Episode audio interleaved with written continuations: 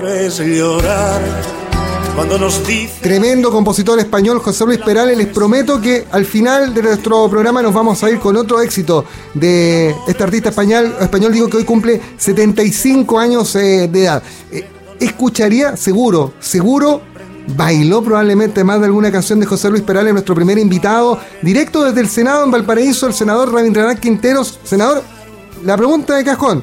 Hoy día está de cumpleaños José Luis Perales. ¿Bailó, me imagino usted, con su esposa alguna vez más de algún tema de Perales, no? Pero por supuesto, por supuesto que sí. ¿ah? Muchas veces José Luis Perales es un gran compositor, un gran artista. Por supuesto que sí. Bueno, a la distancia 75 virulos celebra Perales, ¿ah? así que un, abrazo para él si, si nos está escuchando. Metámonos directamente en la contingencia, aprovechando el tiempo, senador Quinteros, porque una jornada muy intensa en el Senado. Recién escuchábamos en nuestro boletín de noticias respecto de eh, la aprobación de la extensión del estado de emergencia en Araucanía. Eh, están pasando cosas en el Senado y ya nos vamos a meter en el tema sanitario, que usted hoy día puso un punto bien importante en materia. Sí, efectivamente, tal como tú lo indicas. Sí, antes del receso estival, evidentemente que los, proyectos eh, adquieren mayores, mayor vertiginosidad, mayor rapidez ¿ah? para dejarlo despachado. Ojalá que se alcance a, despachar estos proyectos y otros antes del cambio de gobierno, según la agenda que ha, que ha expresado el presidente Piñera. Eh, aquí se está viendo el, el tema de la, de la pensión garantizada universal, cómo se va a implementar. Ha sido un, de bastante trabajo, tanto la Comisión de, Trabajo, valga la redundancia, como la Comisión de Hacienda, buscando el financiamiento para esta para esta pensión que con mucha con mucha esperanza miles de, compatriotas la están esperando. Pero estamos trabajando en eso. ¿Y hay agua en esa La idea ojalá despacharla esta semana o más tarde la próxima. Oiga, y lo que le, preguntaba, senador, eh, en términos bien veraniegos, ¿no? Porque hay grata temperatura en Puerto Montt y en Osorno. ¿Hay agua en la piscina para, para aprobar directamente el, el, proyecto de la pensión garantizada universal, tal como el gobierno lo ha instalado? Y se habla incluso de algunas indicaciones como para ya poder cerrar el acuerdo.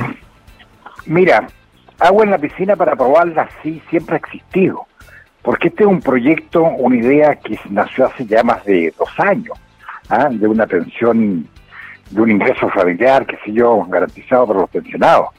Y se le ha ido cambiando el nombre, etcétera, pero lo, importante es que la idea eh, se mantiene. Lo que pasa es que para poder aprobarla tiene que existir el financiamiento, pero un financiamiento, digamos, permanente, no solamente por tres o cuatro meses. Por ejemplo, el, gobierno eh, dice que que el presupuesto, este, perdón, que el proyecto había entrado financiado entonces, si entró financiado y se le dijo que no, porque hoy día viene con otras medidas para financiarlo. ¿Ah? Hay Entonces, eh, han existido una serie de modificaciones que son las que se están analizando. E incluso aún falta un porcentaje para, para ¿cómo se llama?, para poder, eh, para poder financiar esto.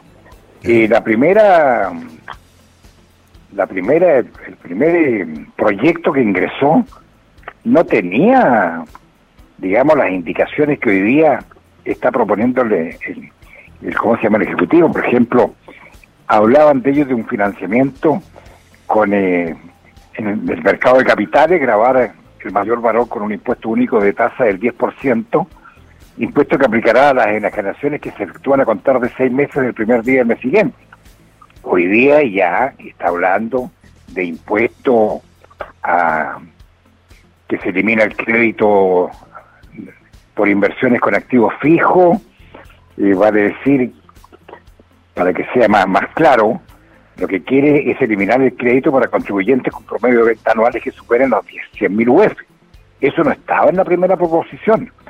Hoy día también propone terminar con la divergencia y que el tratamiento tributario del licen sea equivalente a su tratamiento financiero contable, la renovación de la realidad económica de la operación. O sea, hoy día, a raíz de que se le demostró que esto no estaba financiado, eh, incluye nuevas medidas para llegar a poder financiar esto.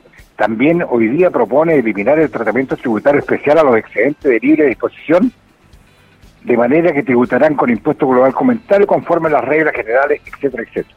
Entonces hay una serie de medidas y, y eso es lo que se está viendo. Tú no puedes aprobar un proyecto de esta envergadura si no tiene, si no te demuestran realmente que esto está eh, financiado y no solamente con los impuestos, pero con los ingresos permanentes para uno o dos años. Hay que pensar que hay gente que empieza a recibir, o sea, que va a recibir una pensión durante 20, 30, etcétera. Mm. Es súper importante eso, senador, porque en el fondo se están sembrando ilusiones. Aquí no hay ningún chileno bien nacido en esta tierra que no quiere que se mejoren las pensiones. Todos no, por supuesto, por eso te decía que hay agua en la piscina. Todos queremos que quién no va a querer que se mejoren las pensiones, por favor. Todos queremos, porque todos los chilenos entendemos que las pensiones son muy bajas y muy bajas por diferentes puntos, por diferentes aspectos. Ah, por la cotización, por los salarios que son muy bajos, etcétera, etcétera. Pero ahora que estamos buscando una solución, hagámoslo bien. Hagámoslo bien como corresponda para que esto de verdad sea duradero. Ahora, eh, senador, eh, quiero pasar al, porque eso está en discusión y vamos a ver eh, cómo, cómo termina saliendo, pero no quiero que se nos vaya el tiempo sin que hablemos del tema sanitario. Usted está en la Comisión de Salud del Senado y en las últimas horas las medidas que ha anunciado el Ministerio como que lo han dejado un poco sorprendido como a muchos, ¿no? Por ejemplo, respecto de este, este, este, sombrero que se saca el Ministerio de Salud y se lo pasa a quienes se vean afectados por la infección de COVID-19, en el sentido de que, muchachos, ahora, si ustedes se enferman, ustedes tienen que hacer la trazabilidad, ustedes tienen que avisar a sus eventuales contactos estrechos. Es como rara la figura porque acá hay licencias médicas cruzadas y hay una serie de, disposiciones de carácter legal. Sí, no, no, yo desde el primer momento que supe esto, que había de las nueve medidas del Ministerio de Salud, dije que me parecían estas medidas con respecto al Omicron son demasiado riesgosas. Que sean los propios contagiados quienes deben notificar a sus contactos estrechos, para mí constituye no solo una apuesta riesgosa, ¿ah? eh, y no solamente riesgosa para la persona, sino riesgosa para la salud de la población.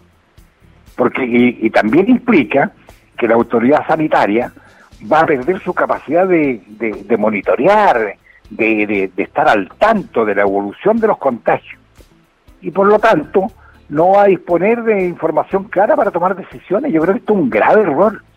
Esto, esto eh, es, como el error que también lo dijimos, se hizo al comienzo de la pandemia, que se dejó a un lado a la salud primaria. ¿Ah? No, la salud primaria no solamente te, te precave, no solamente, digamos, la salud primaria es el primer contacto que uno tiene con el aparato de salud. Ahí se detecta, se previene, se toman las medidas y cuando esta pandemia empezó, lo primero que se, se vio la parte curativa, la parte hospitalaria, que no te digo que estuvo malo, al final por supuesto que sirvió, pero lo primero era, eh, digamos, detectar, ver la trazabilidad de la enfermedad y aquí estamos, vamos, yo creo que esto es una mala medida. y, esta, decisión que ha tomado el Ministerio para mí va a ir al fracaso directo. Oiga, senador, y le... Eh, perdón, con esto termino la idea. Si para la serenía era complicado, y me consta, ¿ah? complicada la tarea de identificar e informar los contactos estrechos que uno tenía, para las personas contagiadas va a ser más difícil hacerlo, va a ser más difícil. No, eh, eh, estamos absolutamente de acuerdo. Ahora la pregunta del millón, senador, eh, después de que usted puso este, estos temas sobre la mesa, ¿ha habido contacto con el ministerio? Esto va, es dinámico, va cambiando minuto a minuto y el ministerio... Mira, desgraciadamente hoy día, por, desgraciadamente hoy día, a raíz de todas estas reuniones que hay, que se dio, comisiones, eh, está, está la, este asunto de la Comisión del Futuro, que se dio, están todas las exposiciones, entonces tuve quórum hoy en la mañana. Mañana de nuevo tengo citado a la Comisión de Salud a las nueve y media para ver el tema de los fármacos 2, que también queremos sacarlo antes, que es un tema que está esperando hace bastante tiempo la, la comunidad. Eh, así que no, no, no puedo hablar con, con alguien representante del Ministerio hoy día. Espero que mañana sí pueda darle a conocer mi opinión y, de, hacerle ver que creo que es una medida muy, muy riesgosa y creo que no es la correcta. Y, senador, eh, en el cierre de esta conversación, eh, nosotros hemos dicho en las últimas horas que las autoridades tienen que ser y parecer. ¿ah? Eh, todos los, toda la gente que se electe o es nombrada en un cargo. Y esto es por, por ejemplo, una imagen que ayer circuló en redes sociales donde aparecía el alcalde de Osorno en una reunión aparentemente con partidarios de la democracia cristiana, una reunión del fin de semana, agrupados, sin mascarilla, cero distanciamiento, y acá hay como, como medidas tácitas de autoprotección eh, que no se estaban siguiendo. Y la Saremi dijo que no correspondía un sumario sanitario. Recién acabamos de recibir un registro de un concejal de Puerto Varas, Juan Patricio Godoy. También actividad de fin de semana, peor aún, en Río, Río Pescado, ¿ah? en una localidad rural de Puerto Varas, con pocas personas, muchos niños, muchos adultos mayores, sin mascarilla, sin distanciamiento, bailando, pasándolo bien. Pero esta variante Omicron es tan explosiva en el contagio que hoy más que nunca hay que dar el ejemplo y hay que ser bien riguroso en las medidas de protección. Bueno, yo estoy totalmente de acuerdo contigo. Yo no me olvido nunca del episodio que a mí me hicieron pedazo a nivel nacional. Claro, Ni siquiera estando contagiado, porque más encima se habían equivocado, qué sé yo. ¿ah? Y yo nunca estuve contagiado y a mí me hicieron pedazo. ¿ah? Porque se dijo que no debía sin mascarilla, qué sé yo. Esto, desgraciadamente para mí fue al comienzo de esta pandemia, entonces era todo más riguroso y, y hacían escarnio con, con cualquier cosa que a uno le pasara. Pero evidentemente que todo, todo depende también del comportamiento de uno, del autocuidado, ya han pasado dos años y, evidentemente que uno no se puede relajar. El eh, Omicron es una, una nueva, eh, estamos sufriendo un nuevo contagio, se ha ido aumentando la curva de contagiados y evidentemente eh, no podemos no ponerle atención a esto, no podemos seguir un tercer año con esta pandemia, ya está, ya yo creo que todo el mundo está cansado, pero no sacamos nada con decir estoy cansado de esta pandemia si no hay un autocuidado personal. Yo entiendo que el Ministerio de, Salud eh, le está dando un, nuevo enfoque a esta pandemia, un enfoque de responsabilidad individual y de autocuidado. Ese sería el ideal. Pero ¿para qué estamos con bromas? Si usted lo que me está diciendo es una realidad. Entonces no podemos soltar nosotros eh, la rienda. El relajo lamentablemente se ha apoderado de nuestra comunidad y, no son tiempos para precisamente estar tranquilos. Senador, gracias por estos minutos. Eh, sí, eh, ¿puedo, ¿puedo decir Por favor, adelante. No, que también yo la semana pasada escribí una columna donde hablaba, que fue una emisora de Santiago que la, publicó, que las deudas de, la salud estrangulan los bolsillos de las chilenas y, hacía un llamado a que ojalá antes del receso estival la presidenta del Senado ponga en tabla para votar el proyecto de ley que prohíbe informar las deudas de salud eh, de que tienen la familia o una persona eh, con, digamos, con los servicios de salud. La razón, porque hoy eh, este problema o este tipo de déficit que viven muchas familias chilenas le ha ocasionado un grave daño. Eh, estoy hablando de la pandemia. Por la pandemia, tuvo algunos, muchos perdieron el trabajo, otros bajaron las ventas, tuvieron que cerrar, una serie de los problemas que todos sabemos. Entonces, que más encima, tú te hayas tenido que endeudar para tratar tu salud o de tu familia y que eso la publiquen y que eso no te, impida acceder a un trabajo, a un crédito, que salga en el DICOM, es, es realmente intolerable. Oiga, ¿y la presidenta del Senado va a tomar pal con esto o la puso en tabla? ¿Lo escuchó? No, no, no. Yo espero que la pongan en tabla porque este es un proyecto que presentamos y que está a puerta de que se de que lo pongan en tabla para, para verlo. Entonces resulta, para mí resulta fundamental que se resguarde el derecho de las personas a que nos informe sobre sus deudas contraídas para financiar servicios o acciones de salud. Si eso es lo mínimo, lo mínimo. No se puede hacer escarnio con gente que está sufriendo, que ha sufrido, que ha tenido que endeudarse y más encima le publican, mire, esta señora debe, ¿ah? no puede, no, no tiene acceso al crédito en ninguna parte y, y más encima, en algunas partes, ni siquiera te dan trabajo. No, es verdad. Es verdad. Lo que se, lo que quiere, lo, lo que pretende este proyecto es ayudar a esas personas que con ocasión de una atención de salud han debido endeudarse o incluso se han visto obligados a vender bienes, realizar bingos. ¿Cuántas veces ah, no tengo golpeado las puertas que estoy diciendo, mire, ¿sabe qué más? Estoy haciendo un bingo porque tengo que juntar la plata para esta operación? ¿Ah? Sí, es verdad. Es Para verdad. soportar los grandes gastos que, que, que, que estas atenciones que ciudad eh, traen.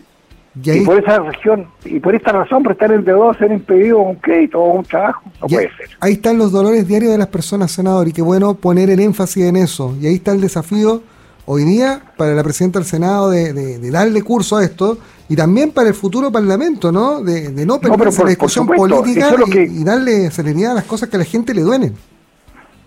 Eso es lo que hemos tratado de hacer y, y mi dos veces presidente de la Comisión de Salud en este periodo que estaba en el Senado, es humanizar la salud. El sistema tan inhumano no da para más. Hay que ser solidario, hay que entender los problemas de la gente. Cuando uno, y te lo dice un profesional de la salud, cuando uno está enfermo, lo primero que piensa al llegar a un consultorio en un hospital que su enfermedad es tan grave que se va a morir. Lo mínimo que necesita es un trato decente, un trato que te acoja, no que te ladren, no que te traten mal. Y eso, desgraciadamente, lo hemos perdido en nuestro país. El senador Ramírez Quinteros, directo desde el Senado, ahí en plena sesión, acompañándonos a esta hora en Haciendo Ciudad. Gracias, senador, por estos minutos. No, gracias a ustedes. Un abrazo. Un abrazo. Chao. Y nosotros nos vamos corriendo a la pausa. Luego vamos a tener interesantes invitados. Ya los estoy viendo aquí en la pantalla. Nos vamos a la ventana electrónica para hablar de este histórico fallo que le da dientes a los municipios para luchar contra los casinos ilegales. Eso luego de esta pausa en Haciendo Ciudad en Radio Sac.